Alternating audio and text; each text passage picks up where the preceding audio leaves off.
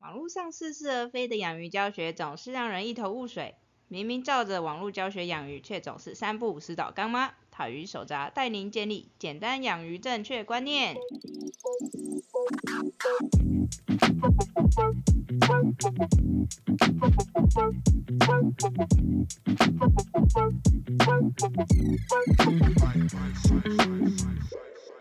Hello，大家好，我是讨鱼手札的造景师阿喵。Hello，大家好，我是塔鱼手札兽医师阿汪，欢迎大家来收听我们这一集的水珠大大不要听对我们大家里面不包含水珠大大。嗯哼，哎，这个每一集好像也没有每一集都说啦，但是想到就会说一下，嗯哼因为水珠大大真的好烦。有啊，每一集都会说啊。没有没有没有，有几集有没有说到？啊真的 真的，因为有在剪片，所以说很明显的可以理解这件事情。OK，对，那我们这一集的话要来跟大家聊聊，就是其实有点像是延续上一集的水太力。嗯哼，哎，对，这一集我们是来跟大家聊聊，就是滤材到底要不要洗？嗯哼，为什么有些人会洗了滤材就倒缸呢？是，就是水族大大一直在告诉你不要洗滤材，嗯哼这到底是真的假的？嗯哼，而且有些人呢、就是会说，哦，我听了塔鱼的 podcast，所以我回去决定洗滤材，嗯然后他就出代机了。嗯，你会觉得这样听起来好像就是跟我们说的不太一样，我们不是一直教大家说你滤材是可以清洗的，但是为什么又有这么多这么多的 case，就是你只要洗滤材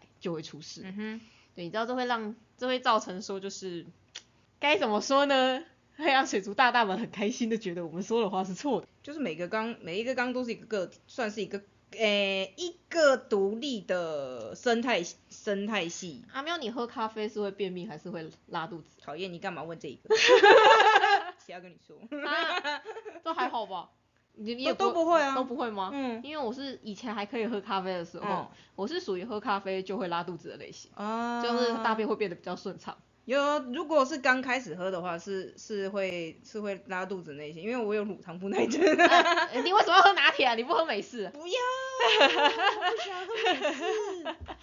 对，但是有些人喝咖啡是会便秘，嗯哼，就是都是咖啡啊，嗯啊为什么不一样？嗯啊，所以那一些说喝咖啡会便秘的人都是骗人的。嗯哼，因为我们就是属于那种喝咖啡就会拉肚子的体质，所以其他人说喝咖啡会便秘，所以那些人一定是骗人，真的。他一定是奇怪的黑暗势力，嗯哼，他绝对是要那个骗人家拉肚子才会这么说。为什么骗人家拉肚子？不知道啊，你不会觉得他们就是这个意思吗？就是你说你要你说要可以洗滤材，嗯哼，然后但是问题说我洗滤材就出事，所以你一定是骗人的，所以一定是不能洗滤材。是，但，我觉得这是一点，就是我觉得应该说是，我觉得不只是水族，就是各种跟生物有关的东西很讨厌的点，就是在这边。对，所谓的生物多样性，嗯哼，它在这一点就是会变得非常非常的讨厌，嗯哼，就会变成说你的鱼缸可能有一些是真的可以洗，嗯但是有一些又不能洗。对，对，但是这个时候大家就会开始惊慌。嗯那这样我怎么知道我的鱼缸是属于可以洗的，还是属于不可以洗的？是，对吧？这一点你会觉得很难判断。嗯哼，那毕竟我们又一直跟大家说，就是你要洗滤材，你要洗滤材，你要洗滤材。嗯，对，为什么我们明明就知道说，就是有些可能会可以洗，有些会不能洗，那为什么我会跟大家说，就是你要洗滤材了？对，这背后的原因到底是什么呢？嗯哼，对啊，因为你看，像如果说我跟人家喝咖啡，我就会跟他说，你可能会拉肚子，也可能会便秘，看你个体差异。嗯，那如果说真的就是绿茶，有的时候真的是要洗，有时候又不能洗的话，那我这样我们的说法应该会是，嗯，应该会是什么？你可能要判断什么东西呢？就代表说你可以洗，那你判断什么东西就代表说你不能洗，这样子。是，但是为什么我们一直都说就是绿茶要洗？嗯，那这样我们要怎么样去跟那一些水族大大 battle？就是当他们说他们洗一洗滤材就倒缸的时候，我该怎么去反驳他们？或是当有人说了，就是但是他洗了滤材就出事，我们又该怎么去解释这件事情呢？嗯嗯嗯对，这就会是我们这一集的重点。哎，对，那我们就分个几个部分来讨论。嗯哼，首先第一个，为什么我会建议大家可以的话还是要洗滤材呢？嗯哼，哎，阿妙啊，你之前有跟大家分享过，就是你们在水产养殖的时候，嗯你们水产养殖的时候，你们也是有那个陶瓷环的培菌桶嘛？嗯然后你不是说那个时候你们都会定期清洗，然后会用漂白水把它弄干净，嗯，然后会定期的更换一定的比例。嗯哼，那你那一段时间啊，你有尝试过就是都不要洗吗？有啊，是大概不洗多久啊？一直都不洗啊，等下你们那个饲养方式还一直都不洗，感觉超恶一直都不行啊。为什么啊？你不是知道要洗吗？因为学长在啊，因为刚开始学长在，他不让我写啊。啊，你说你才刚进去的时候，对啊，我还是菜鸟。好好好，你还是菜鸟学长学长说什么就是什么。哦哦好，你说不哦，行，所以学。长不行，然后呢？我发生病啊。你说石斑鱼是石斑鱼吗？还是对啊，石斑鱼石斑鱼啊，生什么病啊？我也不知道，反正就是拉里拉扎一堆，有一堆有还。在一直死，一直死，一直死，啊然后每天一直在根下药，本根本就根本就不用判断什么病，反正就是就是一直死啊。然后一直捞掉，对啊，这样子你们老师不会说什么？啊啊，他实验做得出来，他他 OK 就好了。可是这样做出来实验应该会不准确吧？我不知道，我不知道他做什么实验，反正不关我的事。你知道这是为什么台湾的实验啊会被会被国其他国家判断为是实验三大不可信任国？嗯哼嗯因为啊，其实你的实验动物如果身体状况不健康的话，你做出来实验数据是没有意义的，因为除非其他有人想要把他的动物搞得跟你家动物一样不健康，你去做出来那个数据才有办法重复。嗯不然一般正常的研究者会使用的都是健康的鱼，这样听起来他们的鱼不是很健康啊。对。那后来怎么解决这件事情？学长毕业了。学长毕业就开始洗滤材是不是？哦，of course，哎、那个时候第一次洗滤材应该很惊人吧？超恶心的好吗？那里面应该是老瓜买的那种东西嗯就是对呀、嗯，而且很恶心。应该整个都是臭的，嗯哼，然后手会很痒的那一种。对，我跟你说，那个滤材太久没洗啊，你去碰那个水，真的是手会整个就是这样痒上来，嗯超可怕。而且我告诉你为什么学长不洗，为什么不洗？因为他手会过敏。啊，又不是他洗，不是你们洗吗？我怎么知道？他就是不洗哦。哦，所以他不是那种就是跟水族大大一样，觉得洗了会倒缸，所以才不洗哦。嗯哼，所以他只是单纯自己不想碰那个东西。对，戴手套啊，干！有个东西叫手套啊。池子都不刷。难怪你的鱼他只有老师来的时候，他才会跳下鱼缸去刷。哦，可是这样你们老师也是很有问题，嗯哼，本来就是啊。他都没有在管鱼池里面的鱼到底是怎么样状况。嗯哼，所以你那个时候洗完之后，接着鱼就稳了。再重新养一批，然后就就 OK 啊。只要你有定期定期去清洗的话，然后定期换水，嗯，对啊，都是 OK 的。那、你也会定期刷缸？一定有，嗯哼，你定期搬池嘛。嗯哼，嗯哼啊对耶。嗯哼，我觉得生活在你学长那个时代的鱼真是很可怜。真的。对，这就是为什么我们会推荐大家要定期的去清理过滤器的原因。嗯对，对，其实如果说你的鱼缸啊是那种新的缸，就是可能说你开缸还不到半年以上，嗯然后其实你里面的鱼可能喂食量很大，或是你养的鱼量很多的情况之下，其实我会建议大家，可以的话，你就是真的看到它脏一点，你就稍微去洗它。嗯哼，对，其实我们会先让希望是就是你清洗过滤的时候，哎，可以让那个滤材大概维持在差不多的脏度。嗯哼，对，这会是很重要的一件事情，就差不多的脏度哦。就很多人很喜欢问我说，就是，所以你们建议到底要多久洗一次滤材？就是我到底要一个礼拜洗一次，嗯两个礼拜洗一次，还是一个月洗一次？嗯，说实话，我不知道，我真的不知道，我也不知道，因为我们都是看状况下去调整。看缸里面的鱼，然后看看，然后看看底沙的状况，看看滤材的状况，去去去去处理。应该这么说啦，嗯阿没有你在看到鱼缸里面出现哪些事情的时候，你就会去洗滤材。看到出现哪些事情，大概就是那些渣渣越来越多的时候，渣渣会在哪里啊？沙子上啊，如果看到鱼哪些症状，你也会去洗滤材。就是呆呆的啊，然后 呆呆的是不是有点严重？好像也不是呆呆的，其实你说就活力好像没有像以前这么好。对啊，啊，鱼缸壁长藻你会去洗滤材吗？当然就是原本不会长的，然后突然之间开始长。对，对啊，其实最主要是看藻了，嗯哼哼哼哼。嗯，但是其实你日常也是定期清洁、啊。对啊，对，就是通常通常我们都是因为每个缸子其实都是独立的个体，嗯，说个体有点独立的生态系，独立的生态 系，对，它是独立的生态系，所以说真的，你就算是用同样的配置、同样的过滤器，嗯，然后甚至养差不多类型的鱼，每一缸的其实不论是藻相还是鱼况鱼的表现状况，其实都会不太一样，嗯，甚至连那个滤材脏的速度可能都会有差。嗯，对，所以说其实我说实话，如果说大家问我说我们到底要多久洗一次呢？我真的没有办法给大家一个对啊，非常明确的答案。没错，我只能说，我们通常会去观察说鱼缸到底多久，可能你的水会变得有点黄色，嗯，或是是不是你的鱼缸只要多久没有去清洗，它就会开始长藻，或是鱼缸里面的一些脏东西会开始变多，甚至是你好像觉得鱼没有这么的有活力，嗯，我们会比发生这件事情再短一点的时间下去洗。就是假如说啊，我们现在观察出这一缸可能你两个礼拜不换水，嗯，两个礼拜不换水不洗滤材，就会开始出现我们刚才说的那些上述的现象。嘿，我们就可能会在十天或是一个礼拜左右，我们就会去清洗它。嗯哼，就是你要在发生事情之前就洗好哦，不是等到说哦好像鱼开始怪怪了，我再去清洁。嗯，所以，有很多事情就是发生了以后就已经来不及了。嗯但是在它发生之前呢，其实你在发生之前你就纠正它的话，其实很快就可以纠正回来了。所以说大家要记得，重点其实就是你要去观察你的鱼缸。嗯哼，如果说你的鱼缸其实啊，可能你一个礼拜洗一次，你都觉得鱼缸都很干净啊，嗯都没有问题啊，也都很稳定，我甚至连白棉都不脏。那你就不需要一个礼拜洗一次啊，你就两个礼拜洗一次就好。而且甚至有的时候你洗的太干净，就会出现像我们上一上一集说的这种水太利的状况，反而不是一件好事。对，所以一切一切一切其实都是以你鱼缸的状况为主。嗯，而在什么时候要特别的注意呢？如果你有换造景，或是你有换底沙的时候，你要再重新的调整一次你洗这些滤材的时间点，对，包括你有给新的食物，就你有尝试新的食物的种类，嗯。或者是甚至不用是食物的种类，就是你只是换新的饲料，嗯。就是你只要对鱼缸有做这种比较大型的变化的时候，其实你要洗滤材的那一个时间点可能就嗯。会有所改变。嗯，而且我其实觉得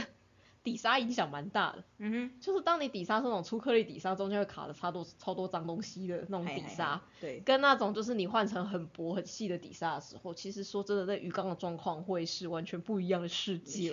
对，然后你就会发现它照顾起来其实会跟你的往常，就算你其他东西都没有变，嗯哼，跟你的往常其实还是会有很大的差异。嗯哼，对，所以说大家一定要记得，当你想要动鱼缸里面的某个东西的时候嘿，你就要有心理准备，你这一缸鱼缸的照护。嗯。它有可能会跟你的往常是不不一一样的，样的。对，就是我们必须要见招拆招。嗯对，这是这是我觉得就是养鱼是它有趣的地方，但也是它比较不能够量化的地方。嗯对，所以我没有对。办法很明确的告诉你说一定要怎么样。嗯，其实我觉得养宠物都是这样啊，你就算去参照我们兽医师算出来的那一个猫咪的热量，嗯，你去看医生，医生还是会告诉你一句话：你要观察你们家的猫的体态变化，才能够知道说对，你家的猫到底适合多少热量。嗯哼因为我们有的都是一个范围值，大家不要忘记生物是有多样性的。嗯哼，对，所以说如果说你非常的坚持，我一定要给我家的猫吃到两百五十大卡，嗯，我跟你说，有的时候可能大部分八成的猫是 OK，但是有些猫就是两百五十大卡，它就是会变瘦，啊，嗯啊有些猫两百五十大卡，它就会变一个超胖的猫。是，对，所以说就是生物啊，它真的没有所谓的就是绝对完全一定就是怎么样的这种事情。有在健身的人应该应该很能很能感同身受这件事情。我不知道，因为我都躺在床上，所以为什么有在健身的人可以感同身受呢？而且有些人有些人高，有些人矮啊，然后他们他们吃的都一样，但是有些人就是变壮，有些人就是可以壮的跟什么一样，然后但是但是我，但是我就还是只报可是。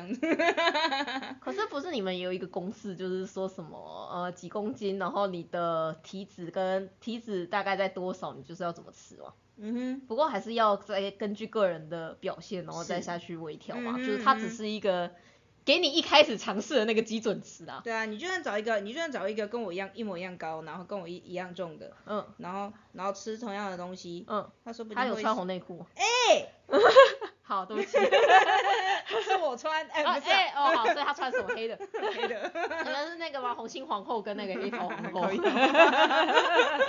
好，所以他就算吃的一样，其实也不一定会跟你有一样的效果。对啊，因为说真的，生物体影响的东西真是太多了。太多了。对啊，像如果说今天压力比较大，跟今天压力比较小，然后还有嗯你现在有没有生病，其实都有可能会有影响。嗯对对对对对，那其实生态系也大概是这种感觉，嗯所以大家不要去追求说什么哦，我一定想要知道一个百分之百，我就是应该要怎么做才能怎么样。嗯对，我希望就是大家，在养鱼的时候啊，心中要保有一点弹性。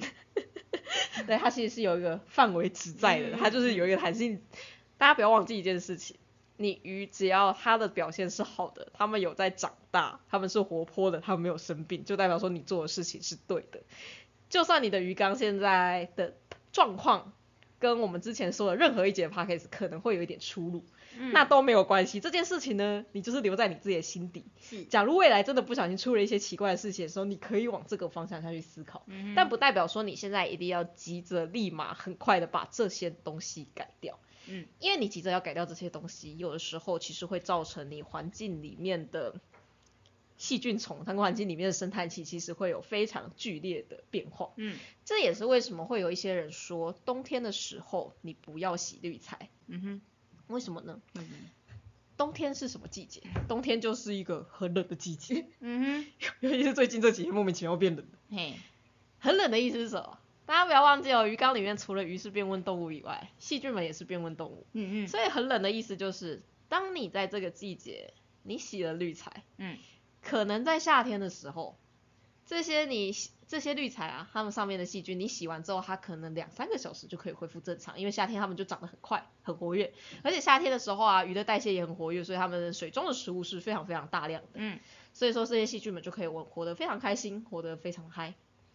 可是呢，到了冬天，其实我们都会推荐说，就是你在冬天的时候，其实你水温可以调低一点。嗯原因是因为你冬天水温不调低的话，其实你换水会变得很难换，嗯。因为你常常会遇到说外面的水很冷，对但是你家的水是温的，是温的，嗯。对，那你换水的时候你就变得非常难换，但是你温度如果维持稳定的话，嗯你的鱼的代谢还是一样度，所以你嗯换水频率其实会跟夏天是一样高的。嗯所以是因为这样的关系，我们都会推荐冬天的时候，其实水温可以调低一点。不过呢，最近我们发现了一件事情，嘿，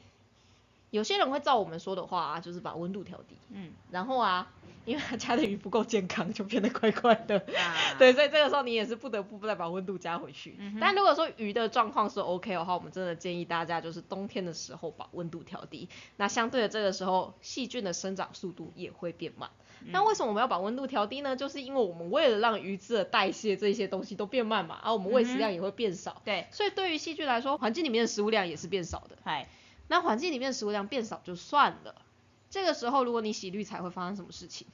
你洗完滤材之后，可能在夏天，因为食物量很充足，嗯，所以它花个两三个小时就可以慢慢的长回来。来，嗯。但是到了冬天的时候，它生长速度变慢，嗨，所以你的细菌啊，这个时候它就会复原的非常非常非常慢。嗯而生微生物是这样子哦，当你环境里面有一些营养，但是你的细菌又力有未逮的时候，嗯哼，会发生什么事情？当细菌状况不好的时候，嗯就是真菌跟原虫要开始出来蠢蠢欲动的时候，嗯哼，他们会趁细菌状况不好的时候，就是出来瓜分其他的东西，然后你的鱼缸里面就可能会原虫大爆发啊，或者是真菌大爆发，嗯哼，对，它就是会出现在冬天的这个时候。对，所以冬天真的是一个鱼病的季节。嗯哼，因为其实鱼对于细菌的抵抗力很强，嗯，但是它们对于真菌跟原虫的抵抗力就有点差。嗯 所以冬天你常常会发现说，就是你洗完滤材，尤其是你大洗滤材之后，哎、你的鱼就出现原虫感染或真菌感染，嗯而且可能会很严重。是，对，所以冬天呢，你说不要常常洗滤材吧，我觉得这个说法就依这个角度上来说嗯是没有问题的。嗯确实它会有比较高的机会，会因为你洗滤材就出现了这一些问题。嗨，不过呢，问题就来了。其实我们一直在讲说所谓稳定的鱼缸，嗯稳定的鱼缸是什么？稳定的鱼缸它就是一年四季，你不用做什么太大的改变，你就是只要正常操作就好，就顶多就是照着你的换水频率跟喂食频率稍微的微调一些，其他操作就都一样就好，是，你就可以维持稳定的缸，那才叫做真正稳定的鱼缸。嗨、那真正稳定的鱼缸到底跟我们刚才说的那一种，就是只要一洗滤材就会出事的鱼缸，嗯，你觉得差的差异会是在哪里？稳定的鱼缸跟那种，就是你只要一洗滤材就会，因为有很多有很多的鱼缸，他们以为自己的鱼缸是稳定的，嗯但其实他们只要遇到一点，像是可能天气最近特别热，嗯或者是像最近刚才说的，你洗了比较多的滤材，嗯那甚至是你可能某一段时间比较长没有换水，嗯鱼就会出事。而且我跟你说，这种鱼缸测起来它的水质数据都会很漂亮，但是它就是可能偶尔会出现一些菌浊，或者是偶尔可能会有一些鱼感染，但是其他什么地方看起来都没有什么太大的问题。而且它们其实啊，滤材上面也不会说那种卡了很多的渣渣。对，那这种鱼缸到底跟我们一直说的那种稳定的鱼缸，它的差别到底在哪里呢？裸缸，嗯它那个底沙底沙太大颗，嗯。所以脏东西都卡在沙子里面，它没有清沙子。嗯。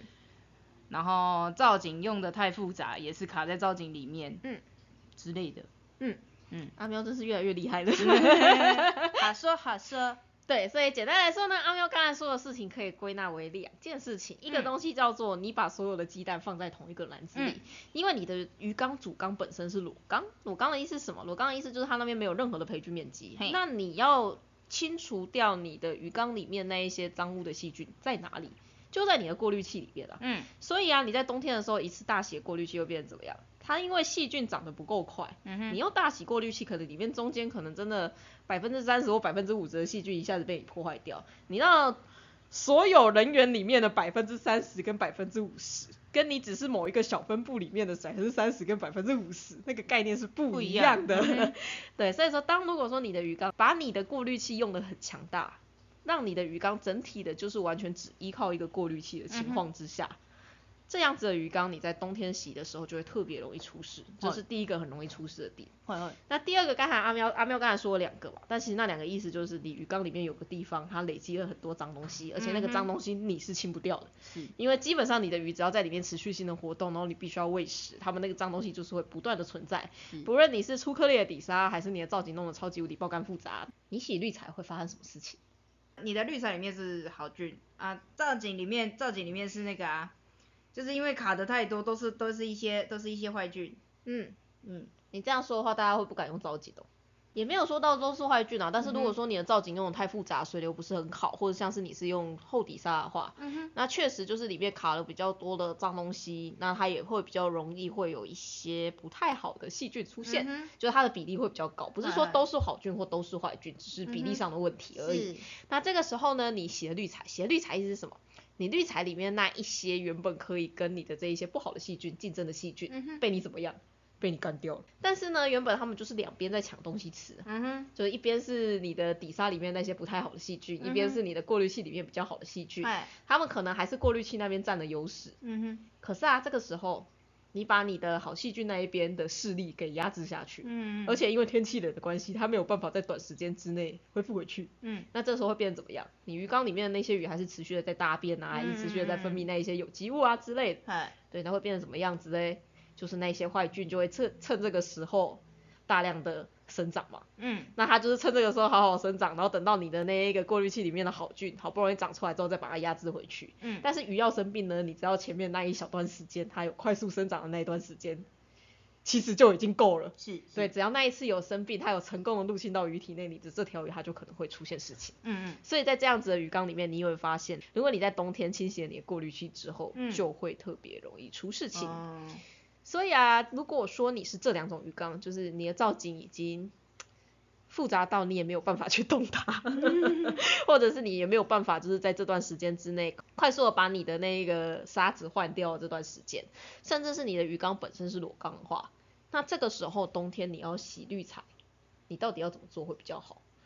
我会建议大家慢慢洗。就是你不，要一次洗这么大量，就你可能夏天的时候，你可以一次把整个滤材啊拿出来，然后全部都冲一冲，这没有问题。但是到了冬天的时候，你要洗滤材，变成说你可能要挑就是连续天气比较好的日子，你再去做这件事情，就像不要挑最近这种就突然之间会变冷的日日子来做，嗯因为前一阵子有一段时间也是比较温暖嘛，对你就挑那个时间来做。嗯哼，再不然就是你以前可能一次就是洗一半的滤材，嗯，这次你就不要洗这么多，你可能一次只洗二十 percent。是，就好。就重点是你一切东西都要慢慢来。那如果说你想要就是直接一点，我就是从根本解决。至少我刚才就已经说了嘛，要么你就是把所有的过滤器，应该说把你所有的细菌都放在同一个篮子里面，会出现这种事情。再不然就是因为你环境里面太脏，那这段时间你想要换你的底沙，那到底该怎么做呢？也是慢慢来，就是要大家要记得，冬天所有事情都是慢慢来，因为冬天你的细菌、你的微生物它长的速度就是比较慢，你就是不能心急。没错，那就我自己这种懒人来说啦，我会建议大家，反正你都已经这样养一段时间了，如果说目前没有什么太大的问题，你就继续努力的撑着吧。撑到夏天比较稳定的时候，你要换再一次大换，这比较直接一点点。所以这是为什么？就是我们之前不知道大家还记不记得，我们入冬之前跟大家说，冬天就是一个期末考的时候，就看你有没有考过，因为其实冬天是完全可以验证你的系统稳不稳定的时候。像我们自己店里面的缸来说好了，其实我们冬天除了换水频率变少以外，其他我们的日常照护都是完全一模一样。嗯然后，说实话，我觉得我们这边的鱼让我有一点没有办法判断事情。我们这边鱼不是有没有加温帮它表现跟夏天都是一样，对啊。根本没有差，嗯连鱼缸的状况都是差不多，根本没有差。洗滤材也是照洗，然后滤材也没有特别脏，什么事情都没有改变，哎。唯一的差别就只是在于最近的缸子看起来会比较的邋遢一点，因为没有办法换水，所以说 藻类藻类有长得比较多一点点，大概就是这样子而已。阿喵现在看起来很绝望，因为不能换水，不能刷澡，他现在很痛苦当中。哈哈哈，对，所以说为什么会有些人说它的滤材不能洗？其实这是因为它的鱼缸可能跟你的配置是不一样的。但假如说你鱼缸的配置其实是跟我们就是一直以来 p a c k a g e 里面说的很像的话，就是你的主缸里面是有一点培菌能力，嗯然后你的过滤器也不是这么的强，然后你的主缸里面也不会累积太多脏污的情况之下，其实说实话，你要跟夏天一样的洗，我觉得没有差。嗨，对，因为我们就是不是把鸡蛋放在同一个篮子里面，而且我们也不是让我们主缸的细菌超级无敌多。没错，其实认真来说的话，就是你的过滤器的细菌跟你主缸的细菌，它的比例其实大概会是过滤器占七成或六成，然后剩下的就是给你的主缸。所以对我们来说，你的鱼缸要怎么样维持稳定，最重点就是水流。其实最重点真的就是水流，嗯然后不要把所有的培菌都放在你的过滤器里面。嗯其实重点就是这两个。对，那如果说你真的很讨厌这件事情，你想要脱离了这一个就是很崩溃，每次只要换季就会出事的事情，那就真的请大家趁夏天天气好的时候，天气好你好换水，然后你的鱼也很嗨的这段时间，然后细菌也很嗨的这段时间，你要换就嗯，再去换，是。这，样子会是比较好，不要趁冬天的时候一次大换，因为这真的很危险。嗯。因为我们冬天呢就是一个细菌不开心的时候，但大家不要忘记，你的鱼缸呢就是靠细菌在维持的。嗯。这是就是，假如你的鱼缸是正常的情况之下，嗨，你为什么在冬天不能洗滤材，但夏天可以洗滤材的原因？可是呢，有些人会发现他的鱼缸啊，不论是冬天还是夏天，只要洗滤材就会倒缸，而且它倒缸呢还是非常夸张的那种氨氮会爆表那种倒缸哦，还不是我们嗯说的那一种，就是可能只是细菌感染、嗯原虫感染或真菌感染的那一种疾病型的倒缸。嗨，它是真的，一洗滤材之后，水中的氨氮会直接往上飙，然后水的表面开始出现超级无敌多的那种蛋白泡的那种等级。你有遇过吗？他到底在养什么？我没有遇过。通常这一种都是它的滤材两三年以上没有洗哇，然后呢，他的缸子大概都是裸缸，而且鱼会养的很多。然后呢，他们的滤材一定会用石头滤材，嗯嗯，因为培菌面积要大，因为他觉得他自己的鱼养了很多。哈哈哈，对，俗话说，生命会自己找到出路。嗯，现在小朋友还知道这句话来自于哪里哦？知道啊。你已经不是小朋友了，哎阿姨。哎，少女好吗？啊，所以来自于哪里？侏罗纪公园。阿姨。哎 这是侏罗纪世界。哦有差哦，有啊，因为我没有什么看电影，所以我不是很清楚。侏罗纪公园是大概至少在二三十年前的。啊，那个上厕所的时候被恐龙咬掉的是侏罗纪公园。对，啊，侏罗纪世界，就是就是你说的那句话的那个，就是哦男主角比较帅的那个。哈，受嘎。啊 好过分哦。克里斯普瑞特。哈哈哈哈，行行行行行。生命会自己找到出路。嗯所以呢，你的鱼缸里面基本上两三年以上，你的滤材都没有动。嗯如果说你的有幸，你就是运气很好，嗯哼，鱼真的养得起来的话，就拜托你不要再去动它了，是，因为那边的细菌已经很努力的帮自己达到一个平衡。嗯哼，你去做任何事情呢，它至少还要再花两年的时间才能再做回它的平衡。嗨所以如果你平常滤材本来就已经没有在洗，就麻烦大家真的不要再去动它。那如果说你发现，就像阿喵刚才说，他那个学长呢，就说一直都说不要洗。嗯哼，你发现你的鱼真的就像是阿喵刚才说的那一次一样，它就是会一直出现一些奇怪的疾病，然后你再也不想要用药，嗯哼，你想要改过自新，重新向善，你想要洗滤材的话，该怎么做会比较好呢？砍掉重练会是最好的，是的，不要再用原本的鱼缸了。你要的话，你就是直接开一个新缸，这会是最直接的。嗯，因为我觉得原本的那一个你整个的细菌的环境，它已经变成了就是我不知道它是怎么样的样子。嗯，坦白说，因为那种就是生命会自己找到出路的情况啊，哎，就像是侏罗纪公园的情况嗯是一样，怎么样一样？那是超出科学家可以理解的状况，因为不会有一个科学家这么无聊，两年不洗滤材，然后去研究里面的细菌发生什么事情。因为基本上所有我们现在在研究，我刚才说的这些资料都是从哪里来的？都是从水产养殖过来的。嗯哼，水产养殖呢，很少有鱼会养个两年以上啦，嗯因为我就是要赶快出货。没错。所以目前我们有的资料都是我们要怎么样在一年之内，那这一些滤材可以很好的维持，而且我要怎么样好好去消毒这些滤材，让这一场发生的疾病不会再继续继承下去。是，所以不会有科学家去做了一个滤材，然后在那边培养了五六年以后，然后告诉你说这里面到底发生了什么事情，因为它就是一个没有产值的东西，我还要花五六年把它养大，对啊，开什么玩笑？所以说真的，你的那个已经两三年没有洗的鱼缸会发生什么事情，不在我的预测范围内。我所有可以预测的鱼缸就是那一种，只要近一年之内，你就算没有定期洗，我也我还大概知道会发生什么事情。嗯但你超过一年之上没有定期洗，我真的不知道它会有什么事情，那已经是另外一个世界，那是另外一个未知的领域了，我没有办法去预估它会发生什么事情。嗯哼所以这种已经成年老缸了，你就不要再去做任何事情了，就顺顺的养到这一批鱼死掉为止。对我来说会是这样，是是，而且啊，这样子缸不止说你不能去洗哦，我会建议大家，你也不要随随便便的换滤材。嗯哼，就算你是换成跟你原本用的一模一样的石头滤材，你会发现你哎换滤材的瞬间，你的鱼缸好像就开始有一点点不稳定。嗯哼，甚至你以前用这个滤材明明就养得很好，为什么我这次用了这个滤材，嗯，结果氨氮都降不下去，鱼还是一直死，好像培菌效果都不是很好，嗯哼，怎么会这样呢？嗯哼因为你去扰动了一个 超级无敌久远的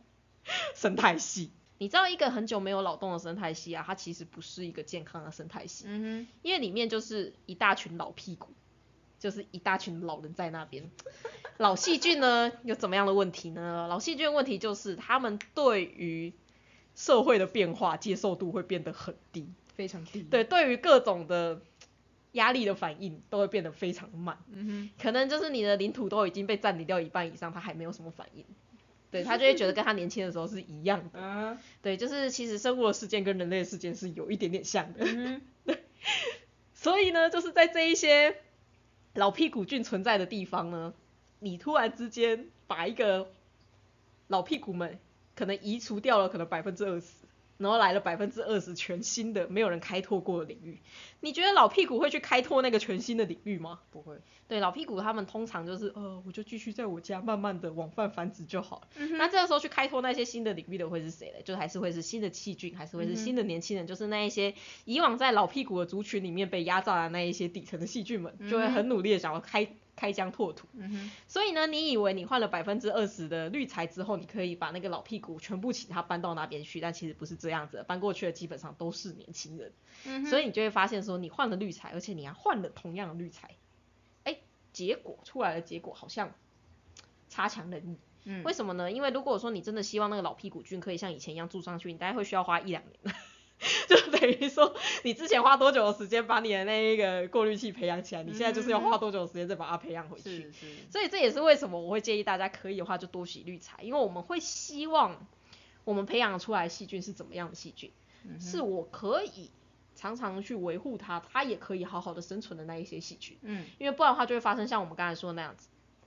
你培养了一两年，看起来好像很稳定，结果你出了一件事情，你想要改变一点一点点东西，嗯哼，你就还要再花一两年，它才有办法成功的改变，就它改变速度会变得非常非常非常慢。以至于说你在做任何调整上面来说，都会变得有点困困。难，嗯对，所以我自己真的不是很喜欢那一种就是一直都不洗滤材的派别。但你说那些人鱼养不养得起来？我跟你说可以，因为生命会自己找到出路。嗯而且啊，这些人他们到底在开缸的前期有没有死鱼，你也不知道啦。嗯有可能是他他养了，其实一开始他已经试了两三百只，终于其中可能有十只就是天选之鱼，就这样子活下来。而且那十只天选之鱼可能还可以真的可以在里面活得不错。嗯哼，对，因为他就是已经跟系统已经磨合的很好的状况，是就他可能也会长大，可能也长得很漂亮哦。可是其他人只要照他的方式养鱼就会出事，为什么？因为你就是没有那个命啊，嗯，就是你的生命找到自己的出路，不是你想要的出路啊。就你可能希望你的细菌长得跟大大们的缸子里面一样，但是你办不到啊，因为那完全就是运气的问题，你没有办法去重复这个实验。是，对，这就是一个最大的重点，就是为什么大大们教你的东西，它不一定适用。嗯并不是说这些大大们骗你，而且我跟你说，大部分成为大大人，他们其实真的就是非常的热心助人，他们会觉得说自己就这样子养了这么多年都没有问题，而且其他人养不起来鱼啊，我就真的养起来了啊。嗯啊，我就这样子说啊，为什么你们都一直说我不行啊？明明就是我就是养起来了，对，因为真的，生命会自己找到出路，连恐龙都可以莫名其妙的从，就是都是同样一个性别开始生蛋，嗯哼，那也是一样的概念。对，这也是我觉得生命很有趣的地方，因为你真的不知道它会往哪个神秘的方向嗯对，突变出去。没错，对，所以大家要记得哦，尤其是理工组的各位，生命不是零跟一，它不是 input 了某个东西就一定会 output 某个东西，它没有这么直接，它中间有非常大的一部分是乱数。它不像是化学反应，你知道 A 加 B 就会等于 C，它也不像是物理反应，你知道哪边施个力，它就会得到多少力，它就会往哪边前进，它没有这么的简单。嗯对，因为或许啦，我们真的科科学再研究下去，或许有机会。嗯，但目前来说，我们对于生命的各种迹象的研究，其实都还不够透彻。是，因为不够透彻，所以我并不知道它的条件。因为我不知道它的条件，所以我没有办法预测。嗯所以说，其实大家要记得，如果你要养鱼，如果你要接触生命的话，请都保持有一点点的弹性。对，其实这也是一件我很难理解的东西耶。嗯那一些很极度的理工直男啊，嗯哼，难道他们平常都不跟人交流的吗？嗯，我都会觉得说，他们该不会真的觉得他们只要去阅读那种怎么追女生的书，然后造成他的 SOP 一二三四五，他就可以追到女生吧？这不可能了，对啊，就是你都知道这样不可能的，嗯哼，那这不就是所谓的生物多样性吗？嗯哼，那你怎么会觉得就是你只要照你设立一个鱼缸，嗯，然后你只要照着一二三四五的步骤，然后什么第一步你只要做一天做一个礼拜，第二步做两个礼拜，然后第三步怎样怎样，你就可以把鱼养好了，嗯哼，对吧？对啊，然后我还必须要去量化各种东西，对，重点是，其实我一直觉得这种就是非常极度数据化的人，嗯他是没有办法把鱼养好的，是，你知道为什么吗？因为我们现在可以侦测到的数据太少了。嗯哼，你怎么样？如果说你只 focus 在那个数据，它永远都是冰山一角而已。对，它可能 比冰山一角还要少。就是嗯这些人，他们可以怎么样？他们可以把水养得很好，嗯但是通常鱼都养得不太好。嗯嗯嗯，对，因为生物它并不是一个可以这么简单的被没错，量化的东西。嗯哼，啊，所以简单来说，到底你可不可以去洗你的滤材呢？嗯我会建议大家啦，真的，如果你是新的缸，如果你是在刚接触养鱼的话，你真的就是定期的洗它会是比较好的，嗯因为你会比较好去掌握你现在的滤材的性质。对，你也需要给你的细菌有一点挑战。对，细菌它没有这么脆弱，你只要给它一点挑战，它们其实都是可以慢慢的去挑选出那个可以适合你挑战的细菌。因为事实上，大家一直在说消化细菌、消化细菌、消化细菌，消化细菌有超级无敌多种。嗯哼，有一些消化细菌呢，它喜欢酸性水域；有些消化细菌它喜欢碱性水域。那有些消化细菌呢，它其实可以在那种水流很强的地方存活下来。有些消化细菌它就是喜欢比较稳定的环境，但它们都是消化细菌。所以你不论你的环境是怎么样，消化系统都培养了起来，是你不用想这么多。是，所以啊，我们会希望的就是，当然哦，细菌来配合我吧。我会觉得那个关系会是这样，哎我们要去配合鱼，嗯，就是你要去选择你可以照顾的鱼，你可以提供它好环境的鱼。是，但是我觉得鱼鱼缸要去配合我的操作，嗯而不是我要去配合那些细菌，我要配合那些鱼缸，是是，因为这是一个休闲。嗯。休闲的意思就是我希望可以在我有空的时候，我就是去稍微修剪一下它，稍微清洁一下它，它就可以继续维持下去。嗯。然后就算我想要出门也没有关系，我想要出门我就把它丢在那边，回来还是可以健健康康，嗯哼，这才叫做休闲吧？是啊，那你不会觉得说，如果说我因为听了大大的话，我就把鱼缸装成这个样子，然后导致于说我可能每三天就要换一次水，我每三天就要抽一次底，嗯，然后我每次只要一回家，或者是只要一不在家，我就会焦虑的半死，然后甚至直接要、必须要把鱼带出去，不然的话我的鱼就活不下来。嗯哼，你不会觉得这样就反过来变成你是鱼缸的奴隶耶、嗯，这样就比较休闲了吧？是，这根本就是下班的另外一份工作，而且还没有钱拿。其实我们一直在讲的这一些新手的设缸方式，都是你要成为鱼缸的主人，嗯是鱼缸要去配合你的各种的事情，嗯而且就算你真的不小心出了什么事情，你的鱼缸也不会因此出事，对，因为毕竟鱼的寿命都这么长，嗯我没有办法确保五年之内什么事情都不会发生的。你要记得哦，所有的一切操作，假如你发现你的鱼缸，你只要有哪一个步骤没有做到，你的鱼缸就会出事，那就代表说你还是必须要去调整你的鱼缸。嗯因为一个真的稳定的生态系，一个稳定的系统，它不会因为一个小小的东西进来，它就出代机。嗯哼，它其实都，它其实对于很多很多的东西都是有极大的包容力的。嗯有一件事情例外，如果你投的是核弹的话，那就不一样了。所以不要没事，不要随便乱下药，不要乱消毒。对对，因为不论怎么多多么稳定的生态系，核弹核弹投下去都是一样不见。嗯对，就是让大家可以想象一下，就是亚马逊森林，大家都会一直说那是一个生物最多的地方嘛。嗯哼，你在亚马逊森林丢个核弹下去，还是什么东西都会不见哦。它不论再怎么多样性，东西还是会不见哦，因为那个实在是太强了。没错，所以请不要在鱼缸里面随随便便下药，因为那就嗯是一个丢核弹的行为。是，但是假如说是生物跟生物之间的 battle 的话，好了，嗯不小心引入了一只外来种，嗯，一个相对的生物多样性没有这么高的地方，那个外来种成为强势种几率就是会比较高。嗯那如果说一个地方生物多样性很大很高的话，那其实就算有外来种出现，这个外来种可能也会被其他东西制衡，它也不会这么的夸张的大量繁殖。嗯，就像是呃，如果说在一个潮间带，潮间带不是最多的东西就是螃蟹嘛？对，那假如说这个时候来了一只就是很会吃螃蟹的鱼，那嗯会发生什么事情？这只很会吃螃蟹的鱼，它们就会大量繁殖嘛，然后环境里面的这一些螃蟹就会大量减少。嗯但如果说你再往珊瑚礁一点，它那边有一些螃蟹，嗯然后也有一只就是很会吃螃蟹的鱼被引入，那它会对于那个珊瑚礁会有什么很大的影响吗？应该是还还好啊，还好嘛，因为它那边螃蟹没这么多，嗯哼，它可能也不一定找得到它的食物。对啊，它就算找得到好了，它还会有其他的掠食者，可能会有其他就是吃鱼的生物也会在那边，啊。所以它就会有个制衡。嗯哼，所以这就是你生态多样性的越少的话，其实它是一个越容易被破坏的生态系。但如果你生物多样性越多的话，它是一个越不容易被破坏的生态系，嗯哼，可以理解哦。可以理解，所以这是为什么我们也不是很建议大家就是把所有的滤材都放在过滤器里面，然后用裸缸养鱼的原因。嗯哼，因为啊，你的过滤器里面是这个什么样的地方？过滤器呢，就是一个细菌可以活得很爽的地方，因为它就是水流非常的充足，水流会一直不断不断流过，而且它很均匀，而且你里面放的滤材呢都是细菌喜欢的东西，哎所以细菌它就是在那边过着很优渥的生活。嗯，那有些人会说，那我就在里面放不同的滤材就好啦。就是我在里面放一些塑胶滤材，放一些石头滤材，这样我的细菌的多样性不就会增加了吗？你知道这样子筛选出来的细菌是什么意思吗？嗯，就是对它的细菌多样性会增加，哎，可是你在你的鱼缸里面，你希望增加的细菌多样性是什么？是它可以出面对不同的环境，嗯就你可能现在水流弱一点，或水流强一点，或是你现在可能氧气量少一点，氧气量多一点，它都可以生存那些细菌。但是如果说你是用塑胶滤材跟嗯石头滤材嗯下去培养出的细菌多样性，它是怎么样的多样性？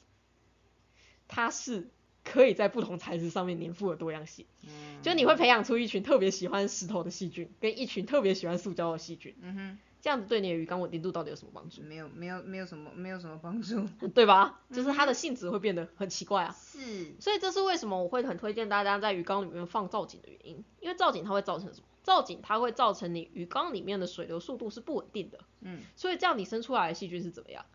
它有一些细菌是在水流比较稳、比较充足的地方可以长出来的细菌，有一些是在水流比较死水的地方会长出来的细菌。嗯那有一些可能是在光照的情情况之下可以长得比较好的细菌，那有一些是在没光的地方会长得比较好的细菌。那这些有光没光水流怎么样？它对于你的鱼缸会有影响吗？会有的、啊，嗯。因为有光的细菌，它们基本上还是会需要跟藻类一起配合，或跟藻类竞争之类的吧。是，那没光的细菌，它就是主要晚上你在负责工作的那一些细菌啊。嗯，那水流的话，就是它会让你说，如果说你今天真的不小心，你太久没有清洗，嗯。你过滤器里面的水流没有这么好的时候也没有关系，因为原本你鱼缸里面就有一群在水流没有这么好的时候，嗯。它可以去工作的细菌，嗯。所以它也可以很顺利的取代上去。是，对，所以问题是在于说，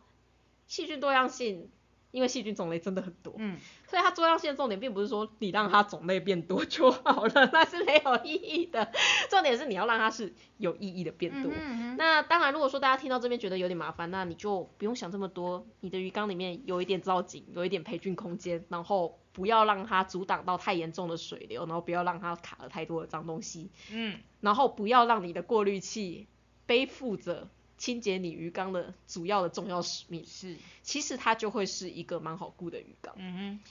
其实如果说大家对于固水草有一点点的概念的话，说实话啦，那种不是那种爆满的水草缸，是稍微有一点水草的鱼缸，它的稳定度真的就是会比其他的没有水草的鱼缸还要高非常非常的多。为什么呢？因为水草它就是符合我们刚才说的，它其实就是可以增加细菌的多样性之外，它本身也可以制造不一样的水流，嗯，所以说它就可以制造出完全不一样的环境，然后有不一样的细菌下去维持你的鱼缸，所以说你的整体的生态系它就会变得比较丰富。嗨嗨，对，其实重点只是因为这样子而已。嗯哼，那最后最后我再跟大家补充一件事情，我们刚才不是一直在说，那这样我们建造出一个稳定的生态系，嗨，可是啊，那这样我洗滤材，我不会让这个生态系变得不稳定吗？嗯哼，会吗？会有这个问题吗？因为你看、哦，我现在就是一个安居乐业、国泰民安的状况，嗯可是啊，不小心像日本最近发生了大地震，然后有些人就就无家可归的状况之下，这样子不是对于我的环境来说会是一个压力吗？嗯，那这样的话，不就换句话说，如果说我希望这些细菌可以继续安居乐业，那我不是不要去动它，会是比较好的吗？那为什么我要去洗滤材呢？你不会觉得这样听起来的话，我不要洗滤材，它是最稳定的啊、我只要一开始把那些东西都顾好之后，接下来就都不要洗，这应该会是最好的吧？那为什么我要去洗滤材？那就只是现在稳定而已啊。为什么未来会不稳定？假如说我现在就是像像那种塑胶滤材好了，很多塑胶滤材它们都有自我清洁能力啊，因为你水流够强，它上面那一些脏的东西，它本身也会被清洁掉，嗯然后它也不会被阻塞住。嗯那这样子的话，为什么我还要去洗滤材？这样我是不是可以干脆不要洗？嗯嗯其实啊，生态系它有一个蛮有趣的点，所谓的稳定生态系呢，嗯并不是完全不受任何扰动的生态系。嗯为什么呢？受扰动的生态系就会有一群老屁股出现。嗯那一群老屁股，它最后就会变得过于强势，嗯所以反而到了过于稳定的时候，你的环境的菌虫它又会开始变得很单一，嗯它反而不会像是一开始有这么多的适应性跟这么多的挑战性存在，嗯就像是其实跟人类工作一样啊，嗯就是当你老了，如果说你一直做同样一份职业，然后你做久了。其实到最后你会变成你没有办法去适应新的生活，嗯，你就是对，然后你就会一直就是嗯变成说，你就是只会在同样一个领域里面，然后用同样的方式下去做事。然后对于新出来的东西，就不论是电子支付啊，然后还是那种就是扫 QR code 点菜啊，你就会开始很生气气啊，你就会觉得说，以前我们明明就不是这样做啊，年轻人就是很懒啊，才会用这种东西啊，哦是吧？就是当一个生态系太稳定的时候，它其实生物的多样性会开始下降之外，嗯哼嗯哼里面的生物对于各种扰动的适应能力嗯也会变差，是，所以它反而会逐渐的变成一个不稳定的生态系。嗯所以必须要定期的训练一下你家的 细菌，你必须要定期的给它一点压力，嗯哼它们才是有办法长得比较好，然后才有办法这样一直维持稳定下去。嗯就是你有一个稳定的压力，他们才会进步，应该是这么说，然后他们才会更新。就那一些真的不适任的老屁股，就会在这个时候被代谢掉。对，所以说，就生态学的角度来说，其实定期洗滤才是完全是必要的。是对，而且我们会希望你的鱼缸是配合你的鱼缸，你配合鱼儿，鱼缸配合你，而不是你去配合他们两个。是，所有的所有的兴趣，我都觉得就是你在下班的时候花一点时间，你就可以做的很好的东西，它才有办法变成一个长久的兴趣。对，嗯对，所以我会希望大家，嗯你如你虽然说可能看你的鱼的表现，跟看你的鱼缸的水质数值，你可能会觉得你养的还不错，但是假如说大家真的在今年的冬天遇到了一些挫折，或是你在今年的冬天发现你只要动了什么事情，你的鱼就会出事，像是你只要在冬天你喂食量多一点点，或是你在冬天的时候你喂了多一点点维生素，然后你的鱼缸就会浑浊之类的事情。那就代表说你的鱼缸还是有进步的空间在，代表说它并没有你想象中的这么稳定。那你就是趁这段时间，等到下一个夏天的时候，好好的去思考一下要怎么样去改变这件事情可以让你的照护变得更加的轻松。最后再来跟大家总结一下，你要怎么样去做出一个你。你可以稳定养鱼，然后其实你怎么样洗滤材都不会出事的鱼啊。那大家这边再补充一下，怎么样洗滤材，不包括你用漂白水把滤材洗干净哦。我们一直说的所谓的洗滤材呢，就是把滤材从过滤器里面拿出来，冲冲哎，拿去自来水底下冲一冲，把上面的脏东西冲干冲干净，哎再放下去。啊，对，这边再补充一点，有些人会问我说，到底可不可以用自来水洗滤材？嗯哼。这点会取决于你们家的自来水里面的氯气到底有没有很多，因为氯气它就是一个杀菌剂嘛。哼，妙，所以呢，如果说你们家的水平常打开，里面就是有超重的氯气味，就像澎湖那样，澎湖冬天洗澡的时候眼睛会很痛的那种氯气味，那种水我就不建议拿来洗滤材，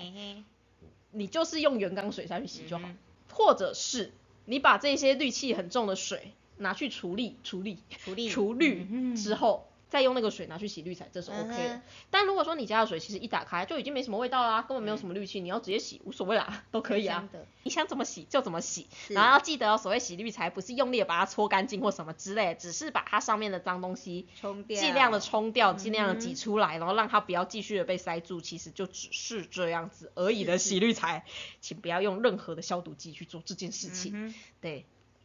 所以你要怎么样让你可以正常的洗滤材，让里面的细菌不论在什么样季节都可以正常的工作，就是两个重点，一个重点就是你的鱼缸里面不要有太多的地方会堆积的脏物，但是你的鱼缸里面也必须要有一些地方可以好好的培菌，你不要把你的培菌所有所有所有的培菌都放在你的过滤器里面，嗯，其实这样子就已经可以了。是，对，所以其实之前我跟阿喵讨论过啊，就是我们觉得最适合新手的鱼缸，嗯。会是怎么样的鱼缸？嗯，其实对我们来说最适合新手鱼缸就大概是一点五尺标准缸的大小，嗯，然后你就是用一个很简单的外挂过滤，让它整缸有点水流，然后你的缸子中间你可能放个很简单的，不论是一个简单的小沉木也好，或者是可能嗯。就是一个很简单的就是小小绒，然后粘在什么你的陶瓷的东西上面也好，嗯反正它就是有一些简简单单的造景，是，就这样。哎，对，这样子它就是一个最适合新手饲养的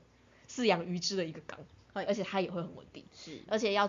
注意一个重点，一定要有过滤器。嗯哼，虽然说过滤器在小缸来说，你可能会觉得有一点点辛苦，但是对我们来说，过滤器它会是你整缸稳不稳定的最重要的关键。嗯，但它的关键呢，并不是在于里面的培菌面积，而是你需要去制造水流，因为所有鱼缸里面的那些好的细菌，它们都需要水流才能嗯够好好的存活。所以在这一点的话，大家要特别的注意一下。大家这一集的话，其实讲到这边就已经差不多了吧？那嘿，那我们下一集要来讲什么呢？讲什么？下一集的话，就是我们有听众许愿，嘿，他希望我们讲海水缸的系统的事情。嗯，怎么了？你要看起来好痛苦的样子。痛，其实海水缸，海水缸它是一个最大的门槛，就是它好贵。对，不过海水缸很贵，我是可以理解啊，因为毕竟说真的，这么多的电子产品，你要泡在海水里面，而且不会让它坏掉。其实这真的是一件需要下一点功夫的事情，所以海水缸的东西会很贵，我觉得完全合理。你知道我们以前用的太便宜的海水缸，我们就一直不断的被电到，不断的被电到，不断的被电到，那真的超崩溃的。没有错，但是当你有一笔钱之后啊，你到底要怎么样好好去建构一个海水缸？嗯其实说实话，海水缸它建构的概念跟淡水缸有点不太一样，嗯它确实是有点不太一哼，样的。是，而且啊，其实海水缸里面需要的系统的强度会比淡水缸还要低。对，那至于是为什么的话，我们下一集就来跟大家聊聊，就是海水缸跟淡水缸之间，你在系统建设的时候，你到底有哪些东西你是需要去调整的？好的，就你不能够把淡水的概念完完全全的直接复制到海水身上。嗯，但当然呢、它有一部分是相同的，但大部分大部分来说，其嗯实它们的鱼缸的形态，我觉得差异还蛮大的。嗯，对，但是啊，说实话，海水缸被骗的几率比较低，而且海水缸它只要一开始你有成功的建立起来，它的稳定度会比淡水缸还要高非常非常的多。如果说你不觉得泡海水是一件辛苦的事情的话，其实你要把一个海水缸养到三四年以上的几率，会比你把淡水缸养到三四年以上还要简单很多。不行，太辛苦了，所以我们下一集就来跟大家聊聊海水缸的系统到底应该要注意哪些东西，然后应该要怎么样布置会是比较好的呢？嗯哼，对，那我们就下一个礼拜见喽。好，大家拜拜。拜拜。